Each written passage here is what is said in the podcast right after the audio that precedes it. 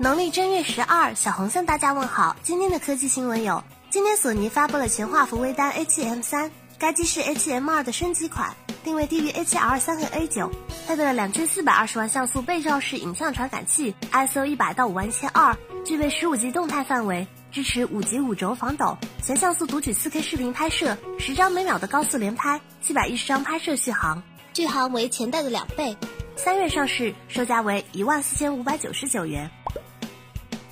OPPO 官微今天宣布，郑恺成为 OPPO 明星家族新成员。别家是请代言人，OV 是团购代言人啊！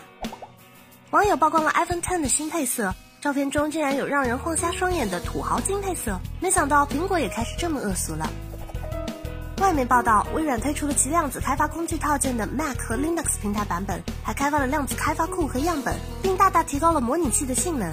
这么快就准备开发全覆盖了，量子计算机离我们不远了。今天，努比亚展出了一款概念游戏手机。该机摄像头、补光灯上下排列极为狭长，上下两端还有橙色条纹装饰，极具科幻感。采用风冷、晶黑体、碳纳米材质、立体风洞切面结构等技术，加强散热，保证完美流畅的游戏体验。在 MWC 2018上，三星高管透露，Bixby 2.0将在 Note 9发布同时上线。结合此前消息，Bixby 2.0上线时间是今年九月。